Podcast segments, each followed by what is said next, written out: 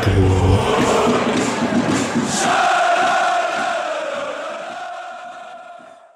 Hallo und herzlich willkommen zur insgesamt 19. Folge, 19. Episode des Podcast Freiburgs. Die Saison geht endlich wieder los. Der SC Freiburg hat 13-0 gegen Mainz 05 gewonnen. Ja, und es war ganz schön viel los in der letzten Woche. Angefangen mit dem Sieg in Magdeburg, weiterkommen im DFB-Pokal, unser geliebter Präsident Fritz Keller ähm, wird wohl, ist momentan designierter DFB-Präsident, wird wohl gewählt äh, mit dem Rechtsanwalt, der also mit dem Rechtsanwalt, der für die AfD im Stadtrat sitzt, Dubravko Mantic, ähm, wurden ein bisschen Pressewellen geschlagen und die Fans haben sich positioniert und dagegen reagiert. Jochen Seyer war bei Sport im Dritten, die DFB-Pokalauslosung gegen Union Berlin und ganz nebenher schlägt der SC Mainz 05 mit 3 zu 0, ist Tabellendritter, natürlich sehr aussagekräftig und äh, hat drei Tore in sechs Minuten geschossen. Ähm, ganz schön was los und ich freue mich hier begrüßen zu dürfen den Leon, den äh, at Leon unterstrich FRBG Freiburg. Herzlich willkommen, Leon. Hallo Alex, ich freue mich dabei sein zu dürfen. Ich bin gespannt, was hier passieren wird ja, was, wie ist denn deine Meinung so? Ganz schön, ganz schön was los gewesen die letzte Woche, ha? Ja, auf jeden Fall. Eine Sache hast du auch noch vergessen, nämlich die äh, Clara Bühl von den Frauen hat die Fritz-Walter-Medaille in Gold erhalten, was immerhin noch die höchste Auszeichnung für Nachwuchsspielerinnen ist. Ich glaube, das ist durchaus auch noch erwähnenswert in dem Kontext. Aber ja, äh, viel passiert, viel Aufregung und äh, aber das, das Sportliche ist immer noch das Zentrale und das ist irgendwie sehr gut gelaufen. Chapeau, genau dafür habe ich jede Woche unterschiedliche Gäste, dass auch sowas nicht untergeht. Sehr gut, sehr gut. Die Frauen, zu denen kommen wir später auch noch, die hatten ja auch ihr Auftaktspiel der Bundes der Frauenbundesliga. Ähm, erzähl doch mal ein bisschen von deinem Wochenende. Wie hast du das Spiel erlebt? Vielleicht ein, zwei Worte zu dir selbst. Du bist wohnhaft in Leipzig, hast eine lange Reise hinter dir. Ja, genau. Ich wohne seit knapp einem Jahr in Leipzig zum Studieren, komme aus Freiburg, habe da auch vorher sehr lange gelebt, studiert und äh, war sehr regelmäßig beim Sportclub, habe seit Jahren eine Dauerkarte, die jetzt leider aktuell ein bisschen ruht. War aber dieses Wochenende tatsächlich zu Besuch in der alten Heimat und konnte viel im Dreisamstadion mir angucken und damit auch den Auftakt zur Abschiedssaison einläuten. Genau, und äh, wer mir auf Twitter folgt, wird gestern vielleicht miterlebt haben, sich etwas in die Länge gezogen hat. Ich bin Opfer des Blitzeinschlages in der Nähe von Frankfurt in ein Stellwerk geworden und war am Ende mit über sechs Stunden Verspätung zu Hause in Leipzig morgens um drei.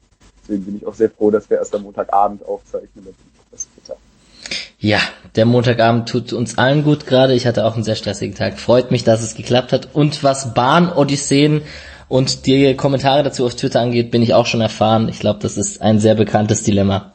Ja, wurde sich immer noch Wegen hin und her gegrüßt. Das hat mir doch sehr ähm, die Frage, die sich als erstes stellt, kennst du Mischa von Zerstreuung Fußball? Ähm, ich folge ihm schon sehr lange auf Twitter, lese seine Texte sehr gerne und ich hatte vor einigen Monaten die Gelegenheit, ihn mal bei einem Bierchen kennenzulernen. Und ja. Mensch und fußballerisch ein unglaublich hoher Sachverstand. Kleine Leipziger SC-Enklave da oben, ist doch auch schon gut. Ja, ähm, wie hast du das Spiel von Leipzig gegen Union dann erlebt? Muss man dann. Zeit saß ich schon im Zug, ich hatte nur äh, den Live-Ticker offen. Verstehe, verstehe. Hätte mir ein knapperes Spiel ja. Wir alle, wir alle. Dazu kommen wir später nochmal kurz. Ich habe ähm, erstmal eine Beichte hier zu offenbaren und zwar, äh, ich habe das Spiel nicht live gesehen. Ich bin hier gerade mit Tausenden von Highlights, äh, Forenbeiträgen, Pressekonferenzen, der Zone, Sportschau, SWR, alles Mögliche. Danke, lieber Mischa, dass du deinen äh, Taktikbeitrag schon hochgeladen hast. Der hat auch geholfen. Aber ich bin natürlich auf deine natürlich sehr objektiven Eindrücke aus dem Stadion gespannt und hoffe, wir kriegen diese Folge zusammen hin. Ich denke es doch. Sehr gut. Ähm, ja, vielleicht als erste Frage, wenn du im Stadion warst, ähm, wie hast du denn die Minute 81 bis 87 erlebt? Äh, alles auf Rausch, würde ich sagen. Also äh, bis dahin war es ja wirklich sehr ausgeglichen, sehr knapp, sehr spannend und man war gar nicht Jubeln fertig nach dem 1-0, dann fällt schon das zweite und so ging es dann mit dem 11 Meter weiter, aus dem dann das dritte Tor resultierte äh, es war ein reines Durchdrehen, aber es war wundervoll. Also so liebe ich meinen Fußball. Kreis am Stadion. ist auch im Nachhinein, muss man ja sagen, in der Pressekonferenz nach dem Spiel wurde es auch debattiert, äh, ein bisschen Genugtuung für das äh, bittere 15-0 in der Rückrunde der letzten Saison, oder wie siehst du das? Ja, definitiv und auch allgemein. Ich habe jetzt gerade nochmal mir die Statistiken äh, gegen Mainz aus den letzten Jahren angeschaut. Bei es waren 25 Spielen, sind es 21 Spiele, 12 Siege für Mainz, nur 5 für uns also nicht nur dafür, ich kann mich selten an gute Spiele gegen Mainz erinnern und dass es jetzt dann doch mal so deutlich wird, hat mir schon sehr gut gefallen. Und was ja auch äh, ein sehr interessantes Ding ist, dass wir das erste Mal seit 18 Jahren ein Auftaktspiel in der Bundesliga gewonnen haben. Das ist auch erwähnenswert. Ja, das muss ich auch sagen. Als ich das gelesen habe, seit 2001 kein Auftaktspiel mehr gewonnen, da musste ich doch auch staunen und habe mir erstmal ein paar Auftaktspiele angeguckt und habe gedacht, oh stimmt, also seit 2001 das ist schon eine lange Zeit aber nur für die Bundesliga. Ja, richtig, natürlich. Ähm, ja, wir sind dritter Platz hinter Dortmund und Leipzig. Ab, ab, ab in die Champions League, oder? Wir können schon mal nach Lissabon, Porto, was auch immer buchen, würde ich sagen. Nein, also das ist nach dem ersten Spiel natürlich nicht, absolut nicht aussagekräftig, aber es macht auf jeden Fall Hoffnung, auch gerade wenn man sich jetzt das weitere Auftaktprogramm anschaut, dass äh, wir uns direkt ein kleines Polster an, pressen können, bevor es dann gegen die harten Gegner gehen wird. Ja, das war ja auch in der Vorschau so meine, mein Hinweis, dass ich glaube, dass man in der, in der, am Anfang der Saison ein, den Grundstein für eine sehr entspannte Saison legen kann. Ähm, mit dem 3 zu 0 ist auf jeden Fall schon mal ein bisschen ähm, Entspannung, für Entspannung gesorgt. Das kann man auf jeden Fall sagen. Mm, wie hast du denn die Taktik empfunden, beziehungsweise die Aufstellung, als du es gelesen hast? Waren da für dich irgendwelche Überraschungen dabei? Zum Beispiel wahrscheinlich die größte Überraschung Nico Schlotterbeck in der Startelf? Ja, genau. Also das im Zusammenhang, dass äh, Dominik Heinz nicht spielt, hat mich überrascht auf jeden Fall, weil äh, Heinz nicht auch in Magdeburg, wo ich das Spiel auch im Stadion gesehen habe, also auch äh, nicht den ganz äh, subjektiven Eindruck mitnehmen konnte, aber äh, Heinz hatte mich da durchaus überzeugt. Ebenso überrascht hat mich auch die Hereinnahme von äh, Jerome Gondorf äh, auf der zentralen Position für Mike Franz.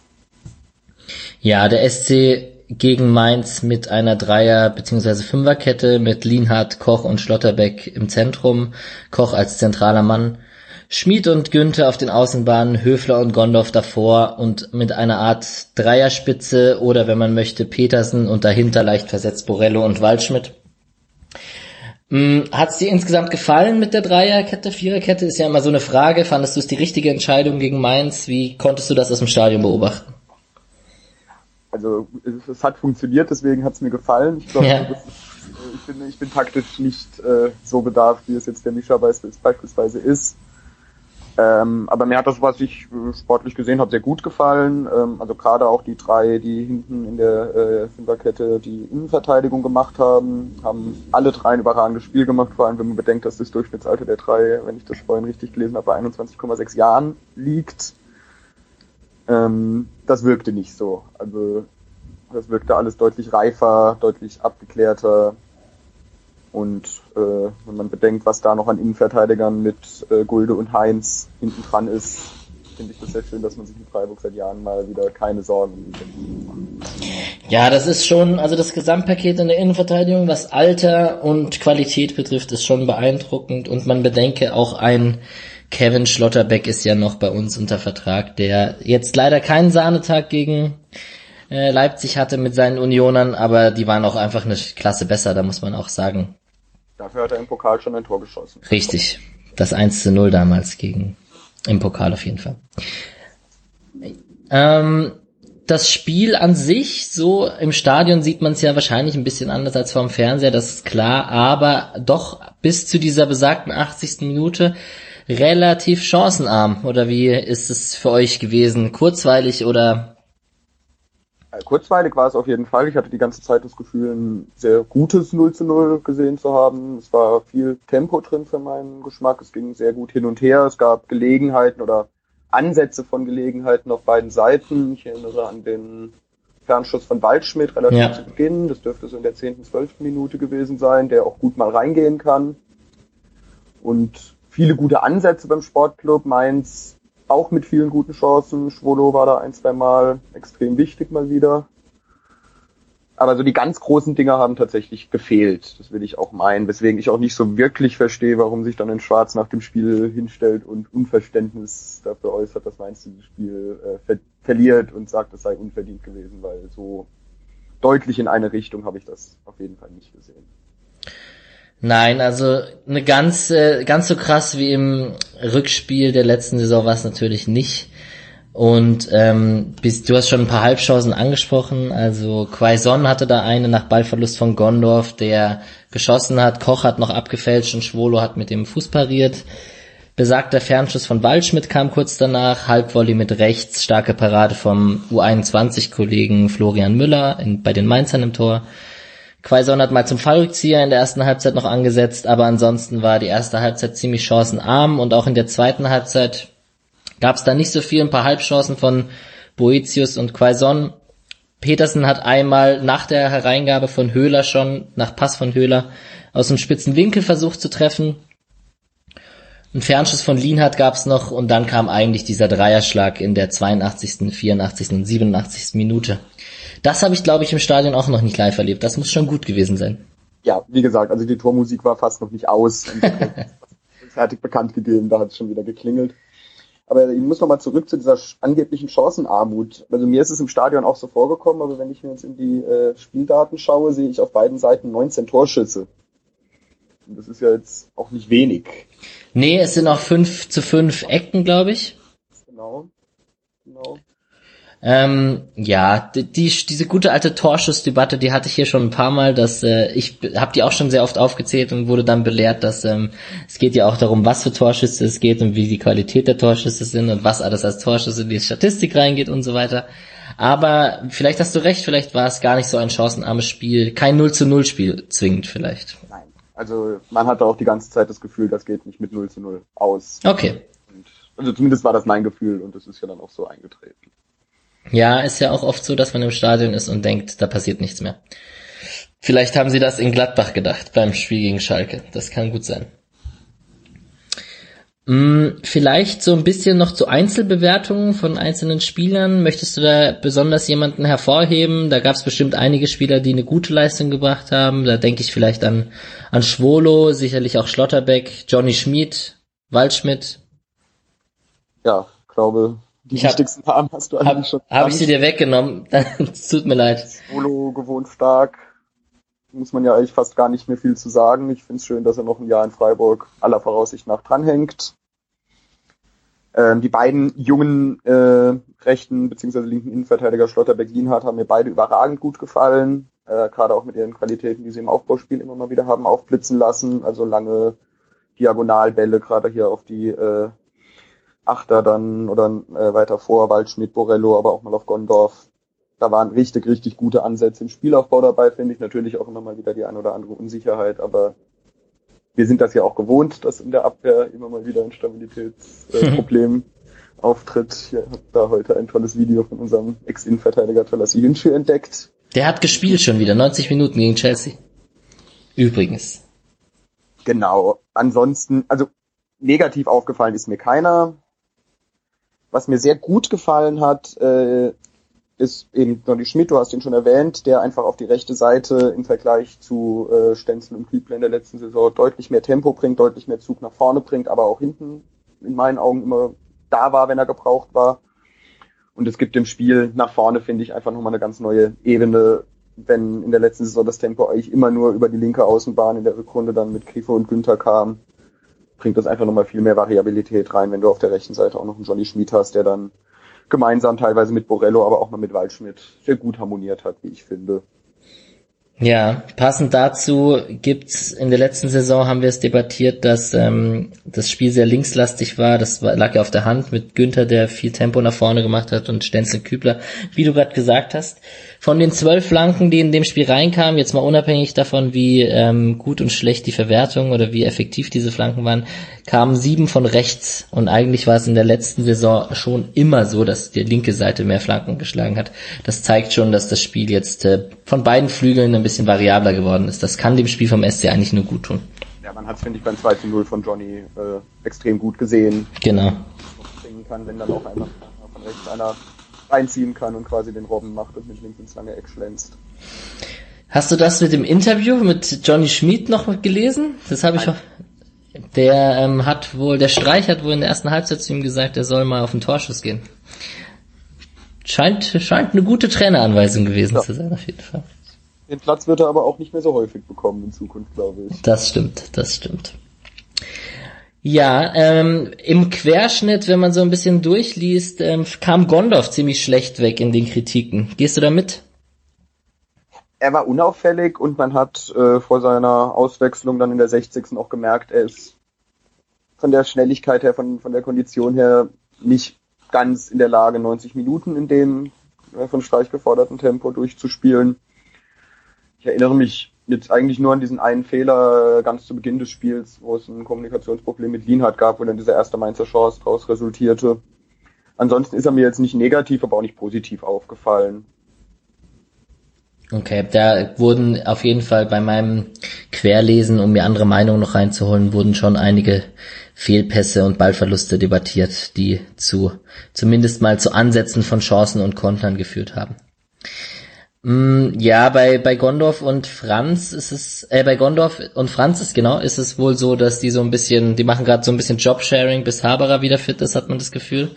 Die packen beide keine 90 Minuten mehr. Interessant ist aber, dass der erstgewählte Franz nicht zwingend von Anfang an spielen muss. Das kann man, zumindest ist es da nicht so, dass Streich auf Teufel komm raus ihn aufstellt, sondern doch auch nach Leistung auf dieser Position geht, was ja auch gut ist.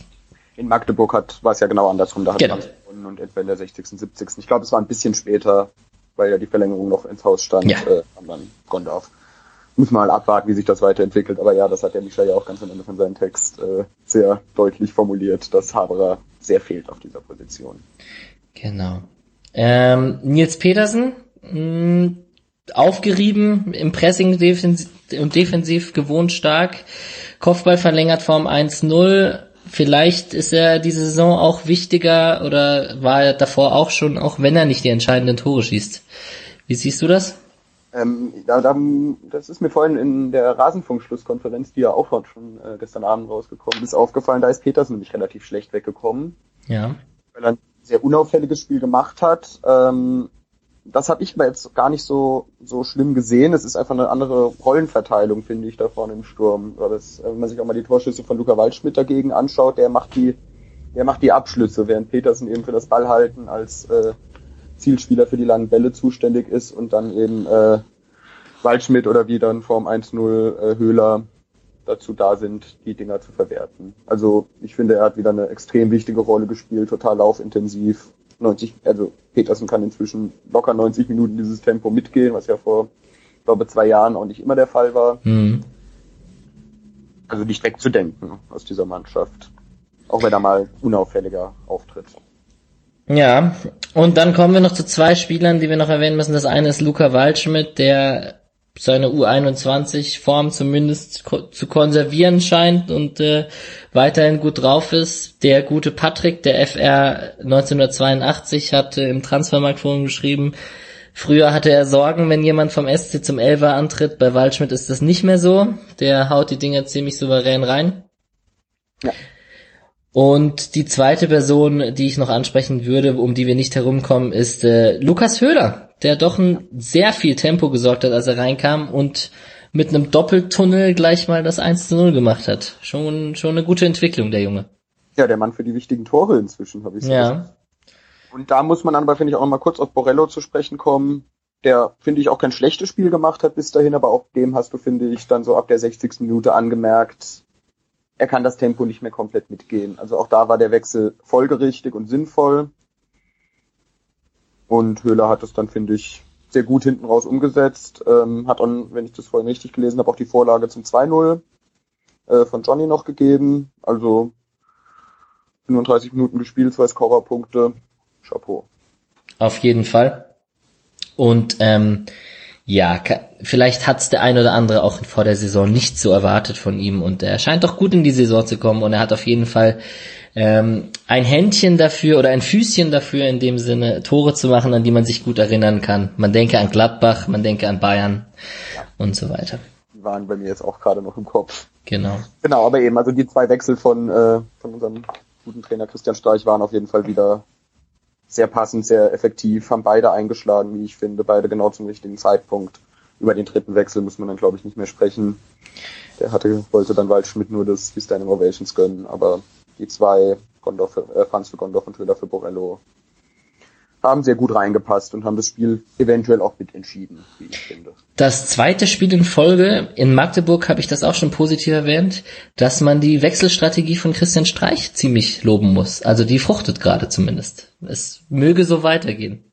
Ja, weil andersrum aber auch genau die äh, Mainzer Wechsel ähnlich ausschlaggebend fürs fürs Spielergebnis waren, muss man schon sagen. Also es gab ja dann in der 80. Minute diese Situation, wo dann drei Mainzer verletzt am Boden liegen und in der Folge dann der Innenverteidiger Saint-Just raus muss und quasi in der ersten Aktion nach der Auswechslung kommt äh, Hack gegen, also der eingewechselte Hack gegen Höhler zu spät und es fällt das 1-0. Und äh, dann wurde noch Avonici, Avonici habe ich den jetzt hoffentlich richtig ausgesprochen? Ich habe es mir auch aufgeschrieben. Der dann in der 84. Minute, ich glaube, es war tatsächlich seine erste Aktion in der Bundesliga überhaupt, den Elfmeter verursacht. Also gegensätzlicher könnte es dann kaum sein. Ja, Avonici heißt der junge Mann. Ähm, ja, mit dem Foul gegen Waldschmidt zur Schiedsrichterleistung. Er hat einmal den Elfmeter nicht gegeben nach einem kleinen Schubser von Lina, das auch nicht für den Elfmeter ausgereicht hat. Als ich gegen Höhler, habe ich das jetzt richtig oder war das noch vorher? Ich erinnere mich noch. Nee, es war so eine Aktion von ähm, Quaison gegen Lienhardt, meine ich. Nach, nach dem Schuss gegens Außennetz wurde er noch, oder beim Schuss wurde er so leicht geschubst, aber das hat nicht für den Elfmeter gereicht. Das wurde nur in einer der zahlreichen Wiederholungen, die ich mir anschauen musste, um auf dem gleichen Level zu sein, äh, wurde das kurz gezeigt. Und der Elfmeter gegen Waldschmidt, der war schon ähm, folgerichtig. Ziemlich dumm angestellt und ja. Waldschmidt kriegt dann schön seinen Fuß drüber. Da gab es dann, dann ja auch keine großen Debatten drüber. Und auch sonst die Schiedsrichterleistung war, glaube ich, ziemlich solide. Es gab einmal eine Situation, äh, ich glaube, das war auch der Wechsel von Saint-Just äh, in der 80. der dann sehr langsam zur Mittellinie rausgetrabt ist, anstatt den kürzeren Weg zu nehmen, wie es die neue Regel ja fordert. Ja. Hat der Nordtribüne nicht ganz so gut gefallen, aber ansonsten war es, glaube ich, auch jetzt nicht das allzu schwer zu leitende Spiel. Also gerade auch von Freiburg nur sechs Fouls, von Mainz dagegen 14. Ja, Schiedsrichter war Robert Hartmann mit seinem Gespann. Mm, wenn man so ein bisschen auf die Statistiken schaut, Expected Goals waren wir mit 1,82 zu 0,81 ein bisschen vorne, also da könnte man vielleicht von einem leicht verdienten Sieg sprechen, auch bei den Torschüssen, da stand es 19 zu 19. Was interessant ist, die Zweikampfquote haben wir zum zweiten Mal in Folge gewonnen. Eine Quelle 55 zu 45, die andere Quelle waren 62 Prozent für Freiburg. Was interessant daran ist, auf den ersten Eindruck hätte ich nicht gedacht, dass man die Zweikampfquoten gegen Magdeburg und gegen Mainz gewinnt. Das ist schon recht untypisch für Freiburger Verhältnisse, in meiner Wahrnehmung zumindest. Das sehe ich genauso, hat mich auch überrascht, auch gerade in dieser Deutlichkeit. Ich habe jetzt auch die 62 hier vor mir liegen. Aber es, es kommt auch so rüber. Es waren sehr viele, gerade in der zweiten Halbzeit finde ich sehr viele gute Ballgewinne im Mittelfeld äh, von Freiburg, die leider dann zu wenig äh, Torschossen äh, nachgezogen haben. Aber das sind Zahlen, auf denen man hoffentlich aufbauen kann. Ich glaube, gerade jetzt beim nächsten Auswärtsspiel in Paderborn wird es sehr wichtig sein, zweikampfstark agieren zu können, weil die werden auf jeden Ball draufrennen und um jeden Zentimeter kämpfen. Und da muss man dann wirklich komplett da sein. Das denke ich auch. Abschließend würde ich gerne noch zum System eins, zwei Sachen von, von Mischas Zerstreuung Fußball ähm, aufnehmen. An dieser Stelle nochmal ein Hinweis, sehr guter und qualitativ hochwertiger ähm, Blog, der sich mit der Taktik und mit den Systemen Bundesliga und SC Freiburg auseinandersetzt. Hm, da wird ein bisschen drüber geschrieben, dass man versucht hat, äh, gegen den Ball hochzustehen, aber nicht das ganz hohe Pressing aus der Vorbereitung aufgenommen hat, sondern versucht hat, eher die Innenverteidiger zuzustellen, das Zentrum vor allem zuzustellen, um lange Bälle zu provozieren und dass man mit Ball, das wurde auch in der Pressekonferenz nach dem Spiel erwähnt, dass man versucht hat, mit dieser Fünferkette ein wenig um diese zentrale Raute von Mainz herumzuspielen, also eher über Außen zu kommen. Das hat manchmal besser geklappt, manchmal nicht so gut geklappt, aber ähm, das hängt wohl dann auch zusammen, was aus diesen äh, Angriffen über Außen, Stichwort Flanken und Effizienz, dann daraus passiert. Aber was man festhalten kann, ist, dass der SC taktisch doch sehr flexibel auftritt. Viererkette, Dreierkette, ähm, breiter Kader diese Saison. Ich glaube, das kann Hoffnung für eine gute Saison machen. Ja, auf jeden Fall. Gerade genau. diese Variabilität, die äh, in, den letzten, in der letzten Saison ja nicht immer ganz so gut geklappt hat. Gerade wenn es dann in die Fünferkette ging, ging es ja dann noch häufiger mal schief. Aber dass man das jetzt so sicher 90 Minuten gegen einen spielerisch so starken Gegner, was Mainz ja ist, runterspielen kann. Macht mir sehr viel Hoffnung. Und wenn wir schon bei Referenzen auf andere Blogs beziehungsweise Podcasts sind, äh, würde ich auch nochmal liebe Grüße an den Rasenfunk, und zwar an die Saisonvorschau vom Rasenfunk, äh, schicken, wo der liebe Tobias Escher genau dieses Ergebnis, das wir gegen Mainz erzielt haben, vorhergesagt hat, nämlich dass Mainz gegen Vereine wie Freiburg auch gerne mal mit 3-0 untergeht. Ha. Max Jakob Ust hat das leider gar nicht kommen sehen und hat, äh, ist davon ausgegangen, dass äh, Freiburg gegen Mainz höchstwahrscheinlich keine Chance haben wird durch die spielerische Stärke, die Mainz mitbringt. Tja. Das hat mir sehr gefallen, weil ich die Saisonvorschau erst nach unserem Spiel gestern auf der Heimfahrt gehört habe. Wir werden noch kurz auf das Kicktipp-Spielchen äh, kommen nachher, weil meiner einer hat da ein 13-0 getippt. Da bin ich ja ein bisschen stolz drauf. Leider reicht es trotzdem nicht, um an dich heranzukommen. Und nicht mehr Spitzenreiter. Ja, das stimmt. Ähm, wenn wir kurz auf die anderen Bundesliga-Ergebnisse schauen. Ja, was, hat, was hat dich denn da so am meisten überrascht am Wochenende? Äh, ja, das Auftaktspiel. Das, ja. Äh, kann man glaube ich schon so sagen, dass die Bayern das nicht gewonnen haben. Auch wenn es wohl, ich habe kein anderes Bundesligaspiel gesehen, muss ich ganz ehrlich sagen, auch nur immer über Live-Ticker und teilweise einfach auch nur Ergebnisse mitbekommen. Aber der äh, Elfmeter zum 2 zu 2 für die Bayern war ja wohl ein ziemlich großes Geschenk von Krujic. Ja.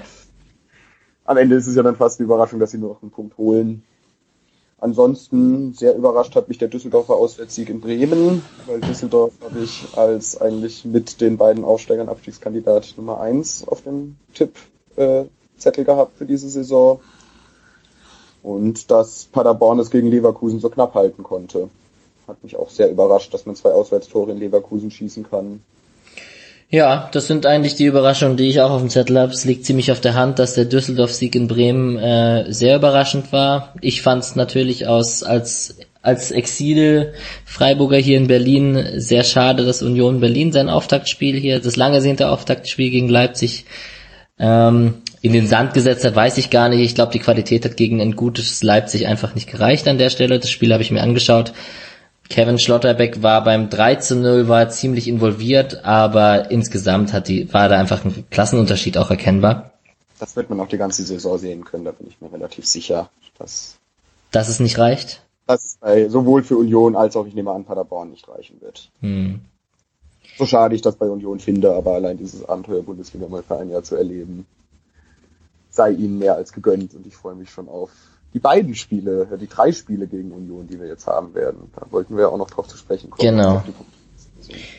Mm, ja, und gleichzeitig muss man wahrscheinlich vielleicht auch sagen, dass Leipzig einfach auch, äh, muss man vielleicht auch Angst haben, dass die auch noch oben mitmischen, wenn da Dortmund, Dortmund mitmischt. Leverkusen meiner Meinung nach kann auch oben gut mitmischen, wenn Bayern ein bisschen strauchelt. Das kann schon eine sehr spannende Saison werden, meiner Meinung nach.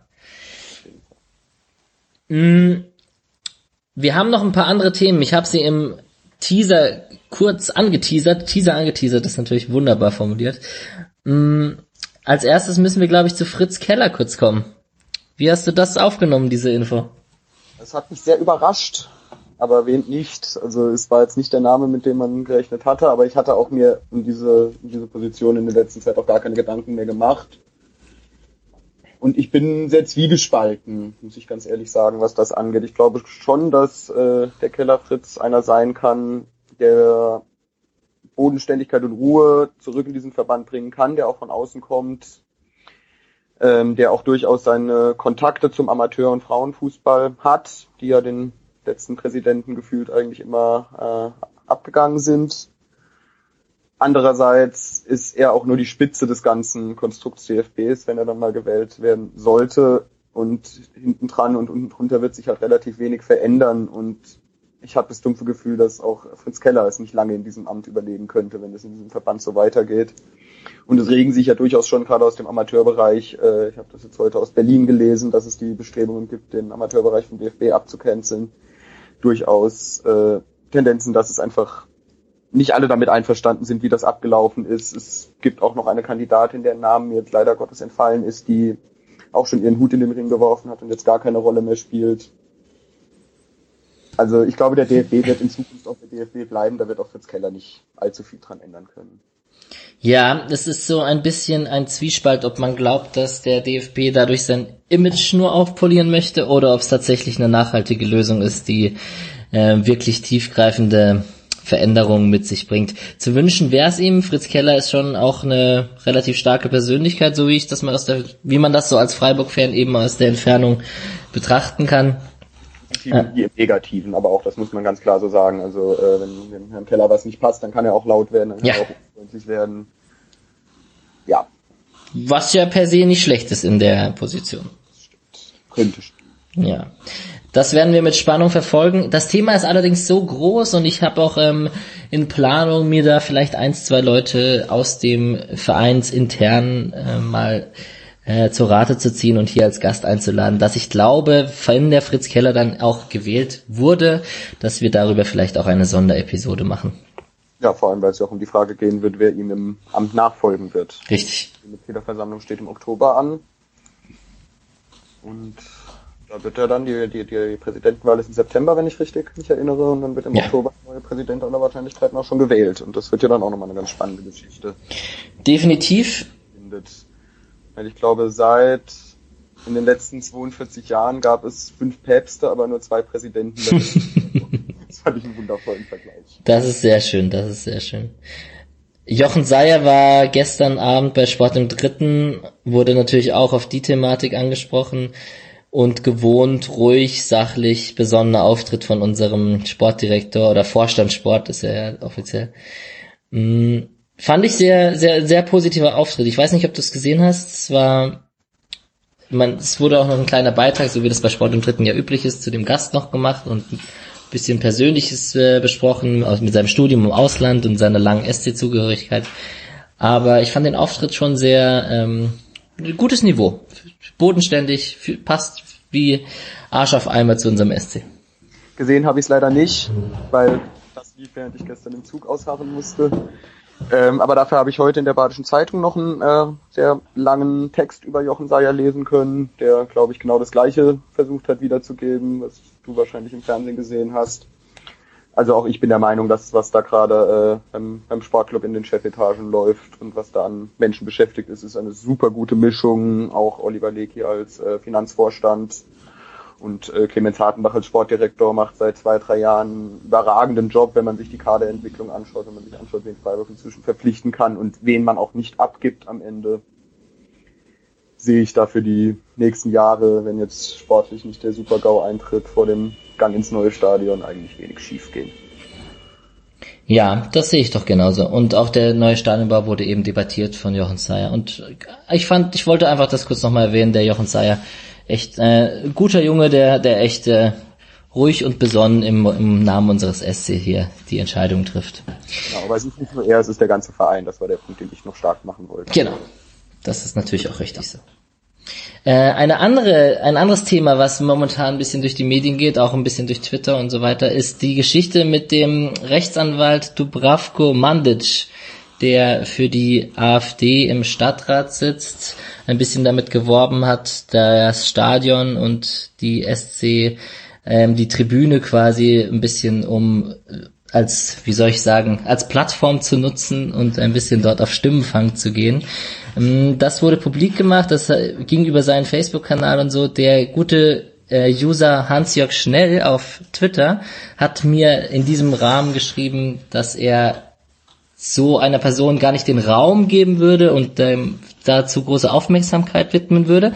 Ich habe mir jetzt gesagt oder mich gefragt, spricht man das hier in diesem Podcast an oder nicht?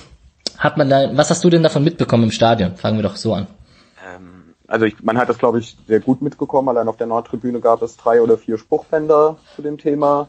Also er hatte das ja auf Facebook mit den Worten angekündigt, dass er Fußball eigentlich hasst, aber dass es ja die Massen begeistert und er deswegen hingehen möchte.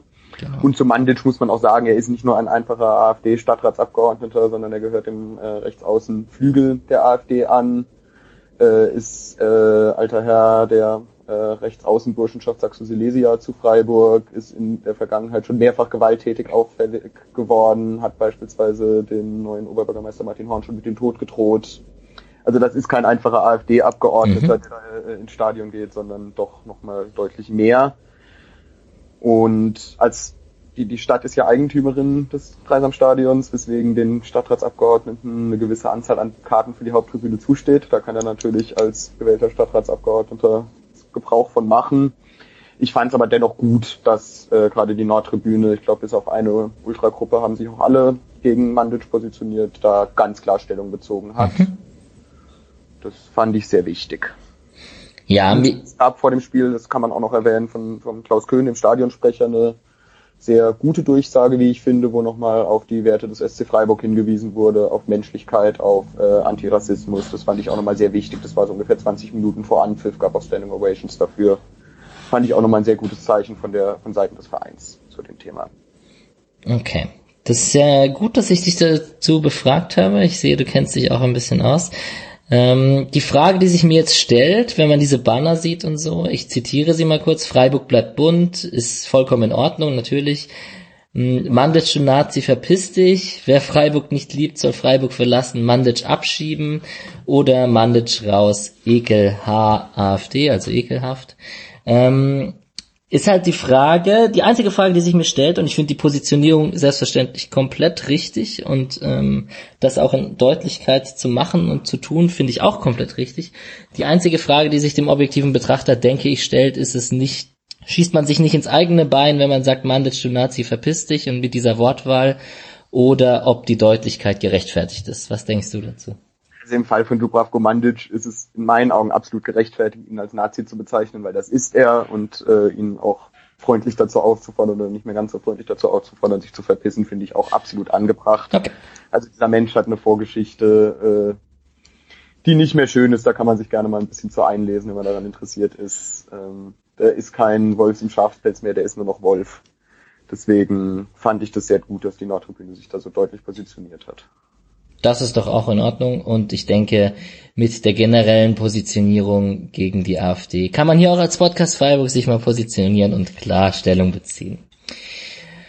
Damit hätten wir das Thema, glaube ich, auch mal kurz abgeschlossen, um dem Ganzen auch nicht zu eine große Plattform zu geben und wir kommen zurück zum Sportlichen. Ähm, das letzte Thema, bevor wir auf die ausgeliehenen Spieler und die anderen Teams kommen, ist äh, die DFB-Pokalauslosung. Und äh, es kommt zum Brüderduell ja. zwischen den Schlotterbecks. Vielleicht stehen sie beide auf dem Platz. Ach, so wie es aktuell aussieht, sind die Chancen gar nicht so gering. Mich hat es auf jeden Fall sehr gefreut. Ist ein toller, attraktiver Gegner mit sehr sympathischen, ich glaube auch ziemlich reisefreudigen Fans. Das findet ja dann schon wieder unter der Woche statt. Und was mich am meisten gefreut hat, ist, dass wir ein Heimspiel zugelost bekommen haben, weil ich just in der Woche äh, schon geplant habe, wieder in Freiburg zu Besuch sein und ich das somit dann auch wieder mitnehmen kann. Da freue ich mich schon sehr drauf. Dann sehen wir uns im Stadion. Ach so, nee, es ist ja in Freiburg. Ja. Aber es gibt ja davor, kurz davor, kurz davor, soweit ich weiß, äh, da das richtig im Kopf habe, machen Spiele gegen die Eisernen aus Berlin. Da Berlin. können wir uns im Stadion sehen. Sowas natürlich gemeint. Genau. Ähm, besagter Kevin Schlotterbeck kann ja auch gleich den Anfang machen zu unseren ausgeliehenen Spielern. Der stand, wie gesagt, ich habe es jetzt schon ein paar Mal gesagt, bei der 14-0-Niederlage gegen Leipzig auf dem Platz. Hm, hoffentlich ist er keiner der Spieler, die dadurch jetzt rausrotieren. Ich denke, dass die ganze Mannschaft da einfach ein Klassenunterschied war und ich hoffe, durch sein Tor im Pokal wird er weiterhin in der Startelf bleiben. Nächsten Samstag spielt Union Berlin in Augsburg. Äh, Mohamed Dräger vom SC Paderborn, da kommt es nächste Woche zum Wiedersehen. Die haben 3 zu 2 in Leverkusen verloren. Der stand wieder in der Startelf, nachdem er ja im Pokal noch nicht in der Startelf war, nach seinem Afrika Cup Sommerpause und ähm, hat als Rechtsverteidiger so wie ganz Paderborn verkörpert er ja Offensivdrang und das wird schon interessant hier, das Duell Träger gegen Günther auf der Außenbahn. Das nächste Wochenende wird, glaube ich, echt ein sehr, sehr, sehr intensives und spannendes Spiel. Der Pascal Stenzel hat 90 Minuten durchgespielt beim äh, 2-1 des VfBs gegen den FC St. Pauli äh, und vom Kicker die Note 3 bekommen. Viel mehr kann ich jetzt hier leider auch nicht rauslesen. kein allzu schlechtes Spiel gewesen zu sein. Interessant in dem Spiel, Möller-Deli und Marc-Oliver Kempf haben getroffen. Ja, Möller-Deli das früher 1-0. Genau. Hat es am Ende leider nicht gereicht. Ich finde, das kann man auch hier schon mal so sagen. Ja. Für den FC St. Pauli. Dann ähm, der, F der VfB Stuttgart spielt dann eben nächste Woche gegen äh, Erzgebirge Aue. Die treffen dann auf Christoph Dafferner mit Erzgebirge Aue. Der ähm, wurde eingewechselt in der 67. Minute gegen bei der 3 zu 1 Niederlage in Bielefeld und hat sein erstes Tor in der zweiten Bundesliga in der 76. Minute gemacht. Das war der zwischenzeitliche 2 zu 1 Anschlusstreffer. Allerdings haben sie leider 3 zu 1 eben verloren in Bielefeld. Die spielen das nächste Spiel, wie gesagt, gegen Stenzel und Stuttgart. Äh, Chima Okorochi, weiterhin Stammspieler auf der Linksverteidigerposition, hat am Ende eine gelbe Karte bekommen. Äh, 1 0 verloren gegen Kräuter Fürth mit Regensburg, spielen nächste Woche zu Hause gegen Bielefeld am Samstag. Da muss man insgesamt sagen, ist eine sehr gelungene Laie bisher. Der kommt auf seine kompletten Einsatzminuten, ist Stammverteidiger in der zweiten Liga bei einem, bei Jan Regensburg, die ja auch eine relativ solide Leistung eigentlich in der letzten Saison gebracht haben. Und wer nicht so eine gute Leihe hat, ist weiterhin Konstantin Frommann, der bei der Sonnenhof, bei der SG Sonnenhof Groß Asbach äh, weiterhin zweiter Keeper ist und die haben 1-0 in Rostock gewonnen. Das ist so die komplette Liste der Schleichspieler. Wahrscheinlich kommt noch 1-2 dazu. Rave möchte vielleicht bleiben, Kammerbauer vielleicht eine Laie oder einen Verkauf. Man wird sehen, was da noch passiert. Ich denke, Frohes ist mir eventuell noch ein, zwei aus der letzten Reihe, die äh, verliehen werden. Ich denke, damit wird sich dann auch äh, belassen. In der Hoffnung, dass äh, Luca Waldschmidt nicht nach Lissabon wechselt. Aber das wurde ja auch seitens Saya sehr deutlich dementiert. Das wurde ziemlich deutlich dementiert, ja. Mhm. Ja, die hat endlich mal gewonnen. Ich finde auch das. Wer hat endlich mal gewonnen? Zweite Mannschaft, die U23. Ah, genau. Wir kommen zu den anderen Teams. Mhm.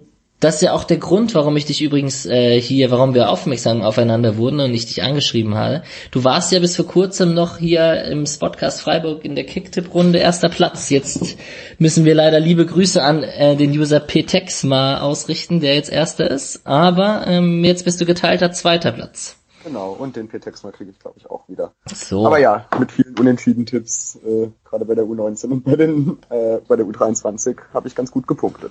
Ja, ähm, an dieser Stelle ein Hinweis an alle, die mitmachen wollen. Das ist natürlich eine freie Spot Spotcast Freiburg Kicktipp Runde. Da kann man die Spiele der zweiten Mannschaft, der U19, der Frauen und unserer Profis tippen. Ähm, da sind jetzt an alle, die schon mitmachen, zwei neue Spiele online gekommen von der U19. Das eine ist am Mittwoch und das andere ist eben nächstes Wochenende. Also aufpassen. Jetzt äh, Stand der Aufnahme übermorgen. Für die, die es hören, wahrscheinlich morgen ist ein weiteres Spiel der U19 online gegangen im Kicktipp. Nicht verpassen. Mm, kurz zu den Leistungen der Teams. Die zweite Mannschaft hat endlich gewonnen. Du hast es schon erwähnt. Die haben unter der Woche noch 2 zu 2 gespielt gegen den FC Homburg. Äh, Torschützen waren Yannick Keitel und David Nieland. Ähm, und haben dann jetzt am Wochenende beim FK Pirmasens 1 zu 0 gewonnen. Der erste Saisonsieg eben, auch Torschütze hier David Nieland sind jetzt Elfter mit fünf Punkten nach fünf Spielen und spielen am Sonntag bei der TSV Steinbach Haiger. Genau, was man in dem Kontext vielleicht noch erwähnen kann, ist, dass äh, Tim Kleindienst 75 Minuten bei der zweiten gespielt hat. Was ja auch heißt, dass der bald eventuell wieder im Kader für die Profis zur Verfügung stehen wird.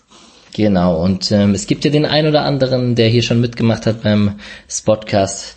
Der großer Tim Kleindienst-Fan, Grüße an den Micha, und ähm, es bleibt zu hoffen, dass der eine weitere Alternative für den Sturm darstellt.